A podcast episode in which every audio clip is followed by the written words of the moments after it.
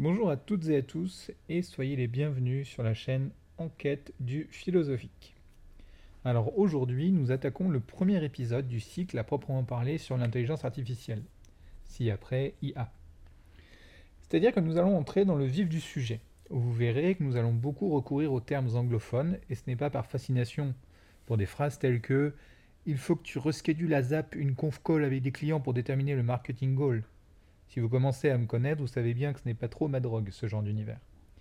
En revanche, il faut bien admettre que la terminologie sur l'IA, même en philosophie, procède de théoriciens et théoriciennes qui sont pour la plupart anglophones. Alors les nuances sont pensées dans cette langue. Et vous allez voir d'ailleurs que ça gagne une certaine efficacité. Si vous lisez un peu les auteurs spécialistes, les articles majeurs dans les années, on peut dire 50, puisque le premier article vraiment sur la question date de 1950, mais les articles vont foisonner entre 60 et 90, donc entre 1960 et 1990, sur l'IA. Vous verrez assez vite dans tout ça qu'il s'agit surtout d'auteurs et d'autrices anglophones. Donc on a Thomas Nigel par exemple, Frank Jackson, John McCarthy et Patrick Hayes, Alan Turing bien sûr, Alan Turing bien sûr, Marvin Minsky et même depuis lors avec des auteurs, donc depuis lors c'est-à-dire au XXIe siècle, avec des auteurs comme Nick Bostrom ou Steve Torrance, Wendell Wallace, Colin Allen, Stank Franklin, etc. Cette liste, qui n'est qu'un aperçu que je vous donne comme ça, qui sont des auteurs que moi je lis par exemple, alors sont quasiment tous, enfin sont pas quasiment, sont tous anglais. Euh, j'ai volontairement écarté les francophones bien sûr, mais il n'y en a vraiment pas beaucoup. Il y en a quelques-uns. Il, y en a, trois, je crois, euh, dans la cinquantaine d'articles que euh, je connais et que je lis sur la question.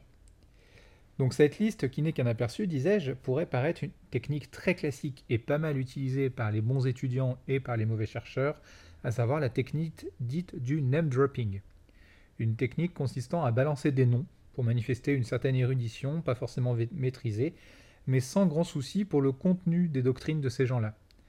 Et je ne vais pas d'ailleurs au cours de ce cycle faire l'inventaire de ces doctrines, c'est pas du tout mon objet.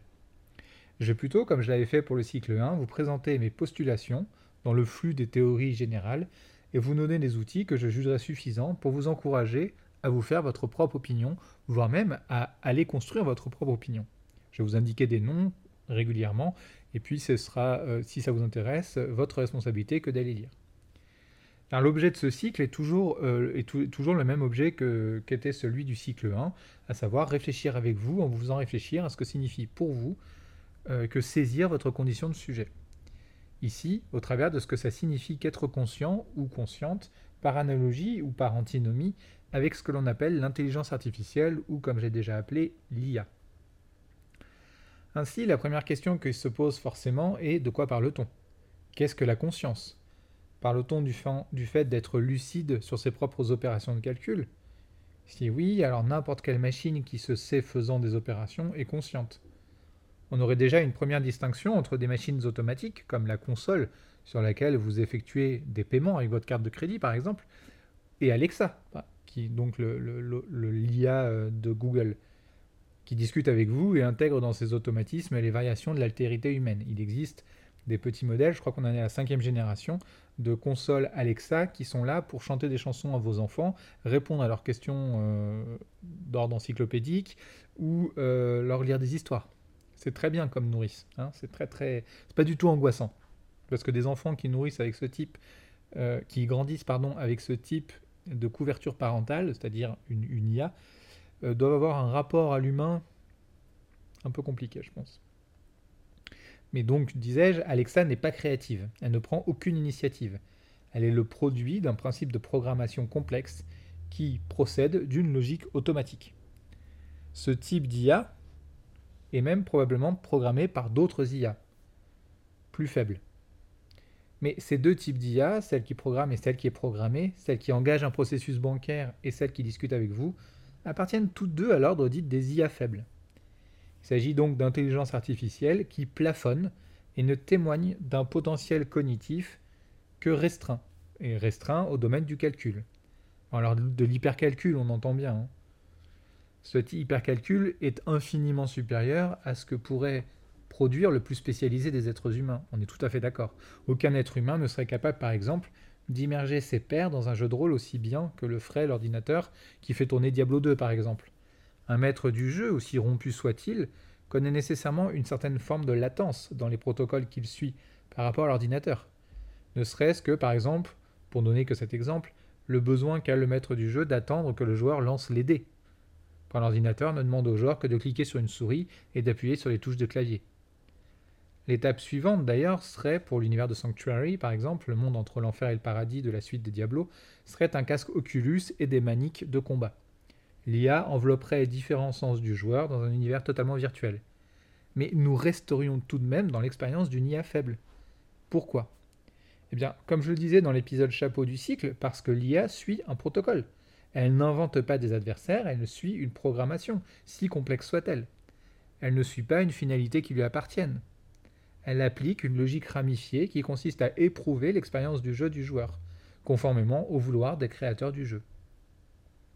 C'est ce que la théorie de l'IA appelle une IA faible, et ce que les tenants d'une théorie dite désinflationniste pensent être le maximum de l'IA. Proposerai plus tard, pas dans cet épisode, mais je proposerai plus tard d'expliquer pourquoi je suis d'accord avec cette branche-là de la théorie. La branche adverse, donc inflationniste, pense qu'il faut poursuivre une, forme forte de l'IA, c'est-à-dire une conscience autonome et totale qui soit susceptible, comme la conscience humaine, de témoigner d'un libre arbitre. On pense tout de suite, enfin moi en tout cas je pense tout de suite au film iRobot, euh, qui est à la fois une adaptation du livre de Philippe Cadic, Les robots rêvent-ils de moutons électriques, et un hommage à Isaac Asimov qui fixa les fameuses lois de la robotique qui sont mises à l'honneur dans le film, et qui écrivit une modeste autobiographie, I Asimov. Bah, Asimov a vraiment beaucoup de qualités, mais la modestie n'en fait pas partie. Bon, alors de quoi est-ce que je parle? Eh bien, sur le modèle des impératifs catégoriques kantiens, les robots sont pensés selon une charte morale. Et curieusement ou non, mais nous y reviendrons dans le troisième épisode du cycle, la totalité de la recherche sur l'IA forte pense à partir des trois lois de la robotique écrites par Asimov, qui est un romancier, hein, je vous rappelle. Donc voici ces lois. Un robot ne peut porter atteinte à un être humain. Un robot doit obéir aux humains, sauf si ça entre en conflit avec la première loi. Un robot doit protéger son existence, sauf si ça entre en conflit avec la première loi ou la deuxième loi. Ces règles assez simples sont très efficaces et permettent de protéger l'être humain de sa créature, si créature il devait y avoir. Comme je le disais à l'instant, je ferai une glose de ces lois lors de l'épisode dans lequel je réfléchirai aux liens nombreux entre l'innovation scientifique et les anticipations par et de la science-fiction, c'est-à-dire de l'imaginaire technologique. Vous voyez bien que je n'ai pas du tout répondu à la question qu'est-ce que la conscience? J'ai proposé une version limitée, inhibée de la conscience, réduite alors au principe du calcul d'opérations causales, qui permettent certes de produire ce que l'on appelle communément de l'intelligence.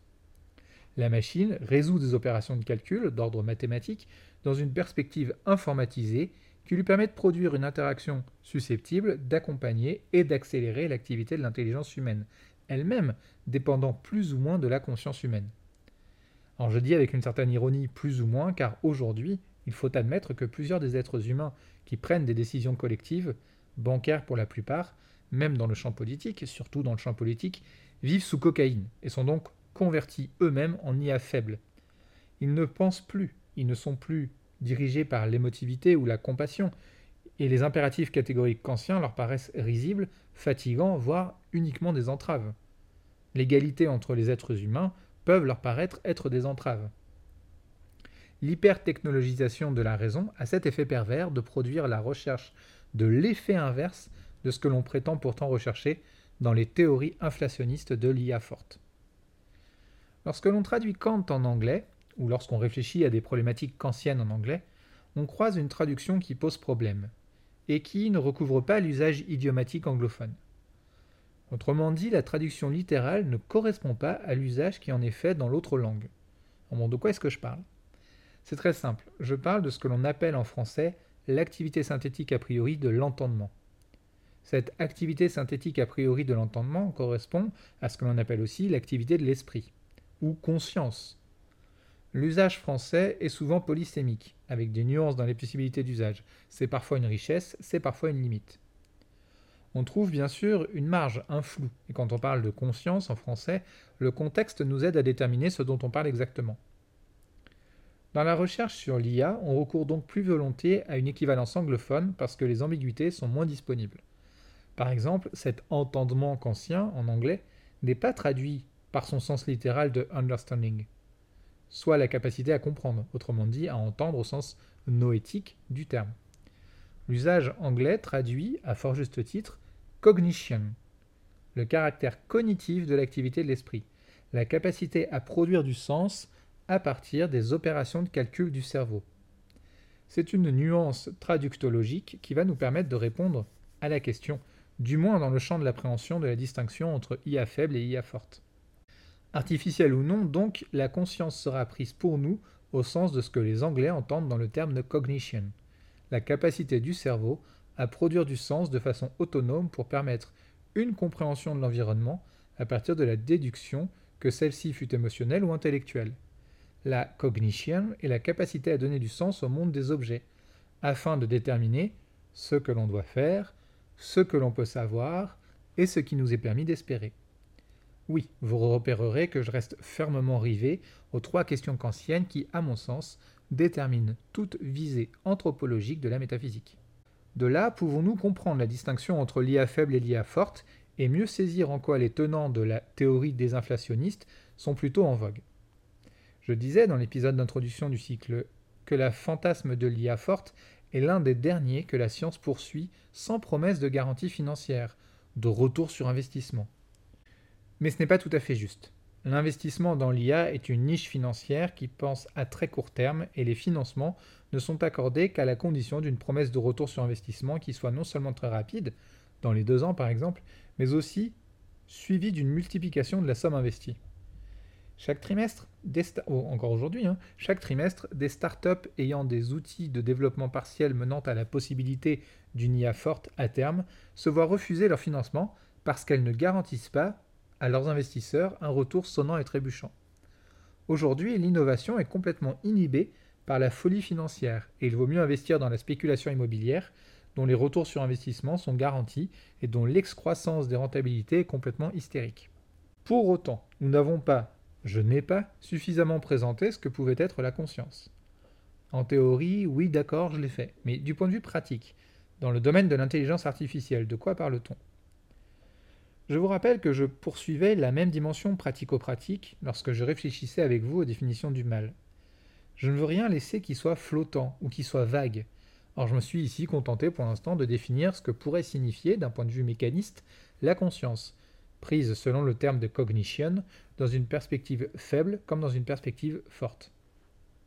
Alors c'est déjà pas mal, d'accord, mais concrètement, comment est-ce que cela se traduit concrètement? C'est là donc qu'intervient le brillant Alan Turing.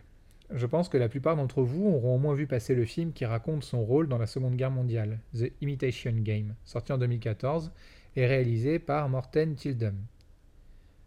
Il s'agit de l'adaptation de la biographie de Alan Turing, Alan Turing The Enigma, paru en 1983 et écrit par Andrew Hodge.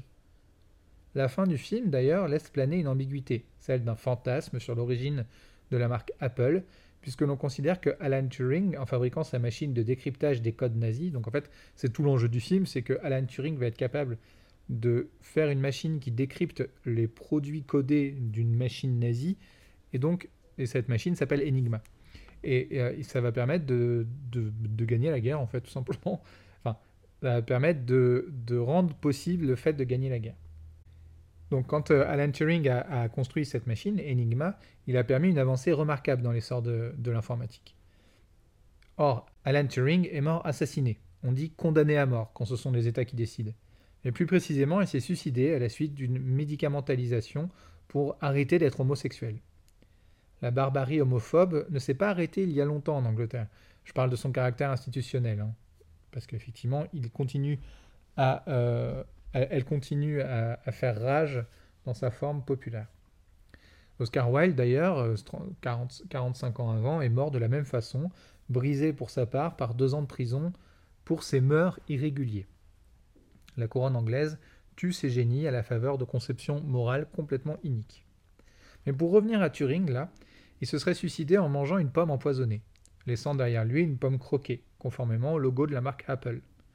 Le mythe est certes élégant et met l'emphase sur le tragique destin de Alan Turing, mais je fais partie des gens qui considèrent que Turing s'inscrit dans un courant intellectuel qui le précède et dans lequel participèrent par exemple des personnes comme Ada Lovelace, qui peut-être serait pour sa part la véritable mère de la programmation informatique.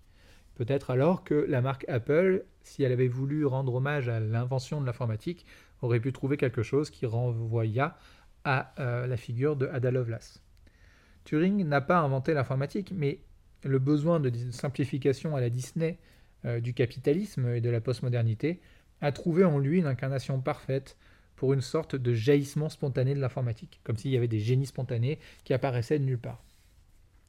Sachez que des mathématiciens et des philosophes des mathématiques réfléchissent et préparent les conditions de possibilité de l'émergence de l'informatique depuis bien plus longtemps que ne le permettent nos capacités techniques et technologiques. Les penseurs et penseuses n'ont pas attendu d'avoir de véritables outils informatiques sous la main pour penser leurs conditions de possibilité, ni même de fonctionnement. Prenons Ada Lovelace, par exemple, que je viens de nommer. Mathématicienne de génie, elle est la fille de Lord Byron, celui dont s'inspira Bram Stoker pour construire la figure du vampire, et de son épouse, Anne Isabella Byron, née Milbank. Ada Lovelace était extrêmement opiniâtre et déterminée. Elle a sans aucun doute fondé la discipline de la programmation informatique à partir de la machine analytique, c'était le nom de cette, de cette machine, fabriquée par Charles Babbage et de ses amis. Je ferai notamment un hors-série sur les noms féminins qui ont permis que l'informatique telle que nous la connaissons aujourd'hui soit possible, et qui sont pour la plupart, ces noms féminins, tenus dans l'ombre, pour ne pas dire dans les abysses. On se demande pourquoi. En fait, il s'agit de ce que la scientifique Margaret Rossiter, historienne anglaise, a baptisé l'effet Matilda, dans un article paru en 1993. Mais je parlerai de tout ça dans l'épisode hors série dont je viens de parler, avec un livre de Titu Lecoq qui vient de paraître en, français, euh, et qui est récent à l'échelle de l'histoire des sciences, puisqu'il date de 2021, intitulé Les grandes oubliées, pourquoi l'histoire a effacé les femmes, et paru aux éditions Iconoclast. Je reviens à mon petit Alan Turing et à son intervention dans la problématisation de l'IA forte. La plupart d'entre vous connaissent, au moins de nom, le jeu de l'imitation, ou test de Turing, qui fait partie des critères de distinction entre une intelligence artificielle et un être humain, et qui sont deux centres, donc l'être humain et l'intelligence artificielle, qui sont deux centres potentiels d'activité de la cognition, qu'elle soit forte ou faible. Il a institué un protocole à partir duquel on peut ou on pourrait déterminer si une IA est faible ou si une IA est forte. Vous allez voir que le protocole pose problème, et il, parce qu'il dépend déjà en lui-même de notre conception de ce que serait la conscience ou cognition, le produit de la cognition. Je propose à toute personne que cette question intéresse de se procurer l'article datant de 1950, qui n'est pas écrit dans un anglais très littéraire, et que donc la plupart d'entre vous peut comprendre sans difficulté. au pire, ça se Google Translate. Je vais partir de cet article pour réfléchir avec vous aux conséquences sur les imitations de l'IA, déjà contenues dans cet article vieux de plus de 70 ans. Je vous rappelle que le bonhomme qui a écrit cet article avait sous les yeux des gros rotors et des manivelles en guise d'ordinateur. C'est à ne pas perdre de vue. Déjà, avant toute chose, il faut savoir que son test s'applique pour toute IA susceptible de tenir une conversation. Donc on a déjà un premier problème. Le test de Turing est dans l'idée le suivant. Supposons que l'on arrive à créer une machine dont les réponses sont indiscernables aux yeux d'un interrogateur compétent moyen, un être humain lambda indiscernable de celle d'un être humain typique. Alors, si on obtient ce résultat, pour le, aux yeux de l'observateur moyen, on aura réussi à construire une machine capable de penser. Notez quand même que le sens anglais de conscience, par le biais de ce que l'on a défini sous le régime de la cognition, se retrouve dans le test de Turing. Il s'agit d'une machine capable de tromper le jugement humain à partir des réponses que fera la machine aux questions humaines. En plein essor de l'IA derrière le chat GPT, le test de Turing est peut-être enfin dépassé. Et montre en fait son aporie terrible. Mais ce qui m'intéresse dans ce petit épisode sur l'IA, c'est de vous montrer que l'étalon à partir duquel on juge une IA n'a rien d'objectif. C'est même tout l'inverse. Selon le test de Turing, est érigée au rang d'une IA forte une intelligence capable de participer à un dialogue par lequel et dans lequel elle va paraître humaine à une intelligence humaine. On ne sort jamais de l'expérience de la comparaison. Il ne s'agit pas donc d'un critère fort de l'intelligence, artificielle ou non, mais d'un critère analogique. On établit qu'une intelligence est ou n'est pas comparable au produit de l'intelligence humaine. C'est-à-dire qu'on fonctionne par analogie avec le jugement humain. C'est-à-dire qu'on a besoin d'une première intelligence, qui soit cette fois humaine, pour pouvoir établir l'intelligence artificielle. L'intelligence artificielle ne se suffit pas en elle-même. Si vous prenez n'importe quel service de client robotique, je vous assure que vous serez confronté à des expériences de pensée tout aussi valables que celles de ChatGPT ou d'une façon générale, qui jouent depuis longtemps avec les limites du test de Turing et qui sont même pensées pour le battre. Cet article, le test de Turing, est devenu un étalon à partir duquel les gens qui conçoivent des IA vont viser l'émancipation de leurs propres intelligences artificielles. Alors nous sommes face à un biais scientifique que je suis tenu de nommer pour que vous puissiez comprendre et qui, euh, que j'ai déjà nommé, c'est l'opposition entre philosophie analytique et philosophie continentale. L'article d'Alan Turing nourrit une certaine pratique de la philosophie, en particulier et de la science en général, qui est celle de la philosophie ou la science analytique. La science qui développe l'IA en visant le triomphe du test de Turing ne produit pas une IA forte et ne s'intéresse pas du tout à produire une IA forte, mais produit simplement un type d'IA faible capable de triompher du test de Turing. C'est-à-dire que la réduction de la réflexion philosophique au seul prisme d'une efficacité pragmatique ciblée, le ciblage de la réussite du test de Turing, écarte de la problématisation philosophique toute donnée qui serait extérieure à celle d'une IA forte, au sens le plus entier, inflationniste du terme. C'est-à-dire donc que la réflexion sur l'IA forte qui serait conforme au test de Turing ne serait jamais qu'une réflexion sur une IA discutationnelle, il n'est plus du tout d'une question d'IA forte ou d'IA faible, mais d'hyperspécificité d'une IA faible qui est pensée pour battre la capacité d'anticipation de l'être humain. Donc une IA faible pensée pour vaincre l'imagination dialogale humaine. Dans ces cas-là, selon une telle définition, quelle différence y a-t-il alors avec les IA hyperspécialisées qui depuis très peu de temps battent les humains par exemple au jeu de Go ou depuis un peu plus longtemps battent les humains au jeu d'échecs? Autrement dit, une IA spécifique, AlphaGo par exemple, qui est meilleure que le meilleur des êtres humains, se spécialisant dans le jeu de Go depuis ses 5 ans, je parle de l'être humain, comment est-ce que cette IA, AlphaGo, peut écrire son dépit si elle perd face à une autre IA, supposant qu'elle puisse exprimer son dépit verbalement. Peut-elle, peut-elle, cette IA, faire un poème avec ce dépit?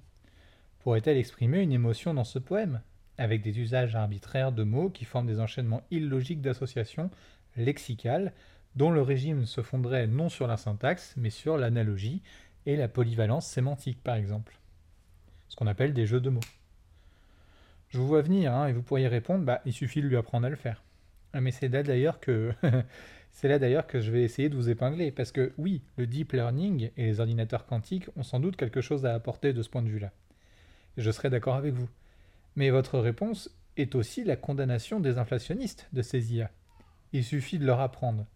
Oui, mais elles n'iront pas apprendre toutes seules, comme motivées par la nécessité d'exprimer ce quelque chose, que ce soit le dépit, la frustration, la colère ou, au contraire la gratitude, d'être enfin libérées d'une finalité qui les épuisait psychiquement, euh, ce qui est l'argument euh, du personnage de Smith, l'agent Smith dans Matrix, donc ce quelque chose, donc exprimer ce quelque chose qui, pardonnez-moi l'expression, pèserait sur leur conscience. Autrement dit, AlphaGo, que battrait une autre n'aurait pas spontanément besoin ni la capacité d'aller mobiliser des ressources susceptibles de la libérer, dans le régime de ses calculs internes, d'un fantôme qui l'accablerait.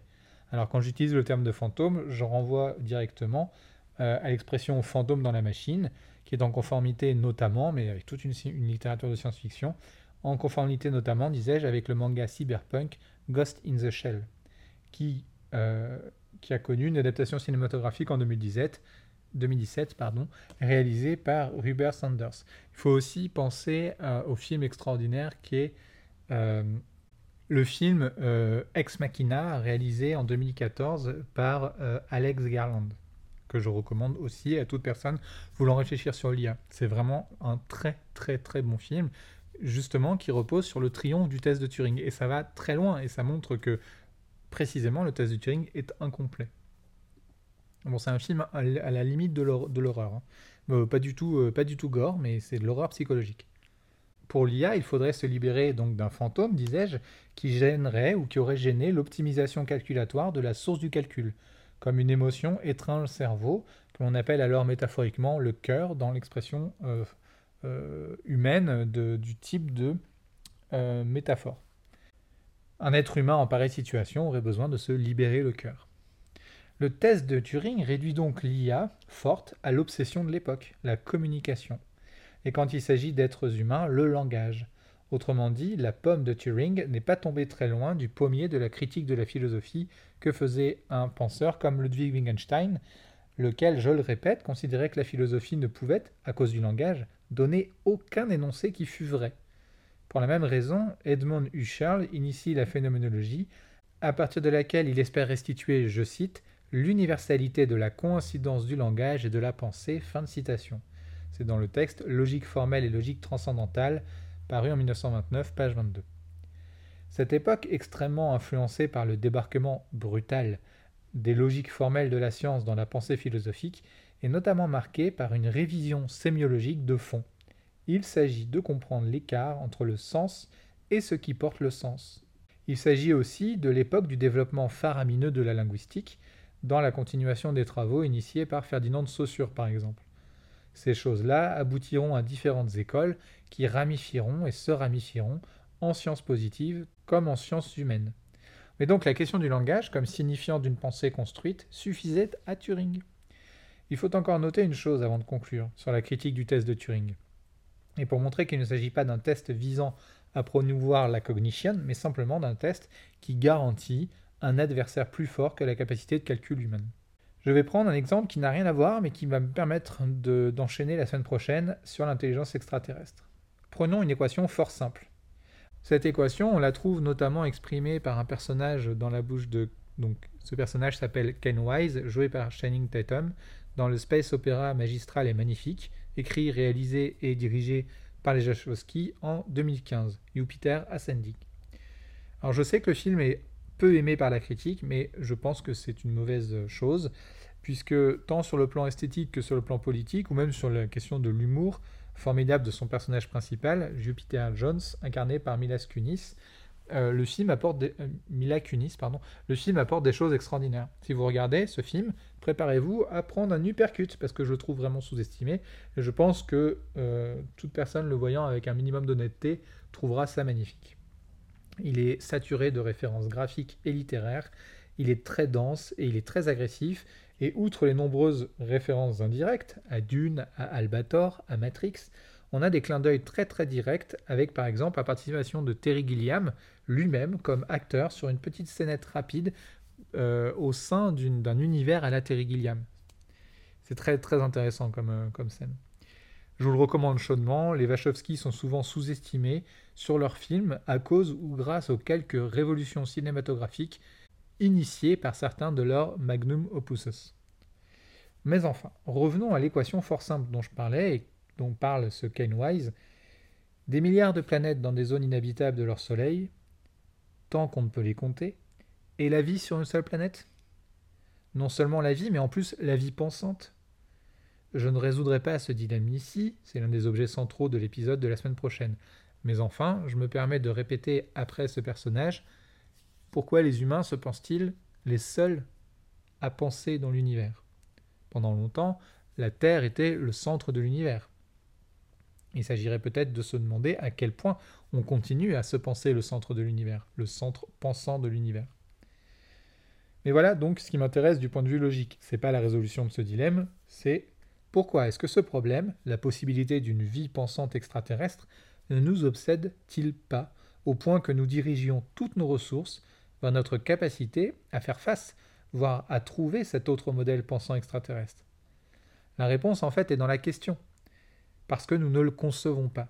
Nous l'intuitons, nous savons que c'est possible, et même très probable, mais ça ne nous intéresse pas puisque nous ne nous le représentons pas. Cela ne signifie rien pour nous nous ne nous le représentons pas. Voilà l'énorme limite à la réalisation des prophéties inflationnistes qui promettaient l'essor un jour de l'IA forte. Nous, nous, nous ne nous représentons pas à quoi elle peut représenter. Nous ne nous représentons pas à quoi elle peut ressembler. Nous ne nous représentons qu'une répétition de notre intelligence et nous tâchons de reproduire ce que nous comprenons des conditions organiques de notre intelligence avec des ordinateurs à réseau de neurones, et ça fonctionne plutôt bien d'ailleurs, mais pas jusqu'à l'IA forte. Nous appliquons donc dans la technologie ce qui peut ou pourrait reproduire le modèle dont nous disposons, le cerveau des mammifères. Nous faisons du mimétisme.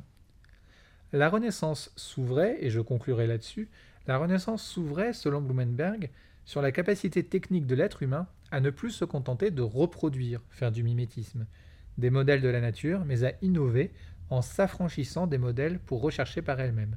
Ça demande une complexification technique importante parce que ça veut dire que à un moment donné, les êtres humains ne sont plus capables d'envisager la totalité du cheminement causal dont, dépend un principe technique. Et donc, comme on ne peut plus connaître la, totalité minutieuse des enchaînements causaux, on est obligé d'imaginer et donc d'inventer et de faire de la littérature. C'est-à-dire qu'on était obligé de s'affranchir de notre propre capacité technique pour commencer à imaginer une capacité technique qui s'affranchisse d'elle-même. Cela commence pour, Blumenberg avec la figure de l'idiotable de Nicolas de Cuse.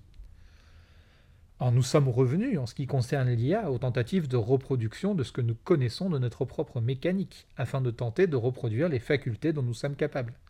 Le test de Turing en est un exemple. Et, et chers auditeurs, chères auditrices, nous sommes coincés là-dedans. Comment penser par-delà nos modèles représentationnels qui se bornent à ne partir que du contenu pour tenter de reproduire par mimétisme Comment s'arracher à la vase de ce que nous connaissons pour partir vers ce que nous imaginons, c'est-à-dire vers ce que nous ne connaissons pas? Il est probable que les décennies qui viennent vont répondre nous sommes des forcenés. Nous sommes, je pense, de ce point de vue-là, cliniquement suspects, pour reprendre euh, une, une formule d'un de mes amis. Et les décennies qui viennent vont répondre à certaines de ces questions parce que nous arrivons à un tel degré de complexification que bientôt l'imagination sera forcée de prendre le relais de la technique. Mais voici où nous en sommes compte tenu de ce que nous avons fait de la conversion mécaniste du cerveau organique en moteur de la cognition, j'ai des guillemets autour, moteur de la cognition, et voici ce en quoi nous sommes emprisonnés nous-mêmes dans une prison qui est celle de la reproduction. Nous verrons que Thomas Nagel permet de sortir un pied de la vase avec une réflexion issue tout droit de la phénoménologie et dont il se pourrait bien qu'elle ouvre un horizon imaginaire susceptible de nous apporter d'autres façons de poser les questions. Car c'est au fond ce de quoi manquaient dans les quelques décennies qui clôturèrent le XXe siècle les gens qui réfléchissaient aux possibilités de l'IA, à savoir la faculté de poser différemment les questions. Avant de vous quitter, permettez-moi de vous inviter à nous envoyer les questions pour la FAQ qui aura lieu tout bientôt pour les deux mois de la chaîne. On en a déjà un petit nombre, mais plus il y en a et plus la FAQ sera longue et fournie. Ces questions peuvent euh, concerner n'importe quel sujet abordé dans l'un ou l'autre des épisodes. En tout état de cause, merci à toutes et à tous pour votre écoute. Je vous souhaite une excellente fin de semaine.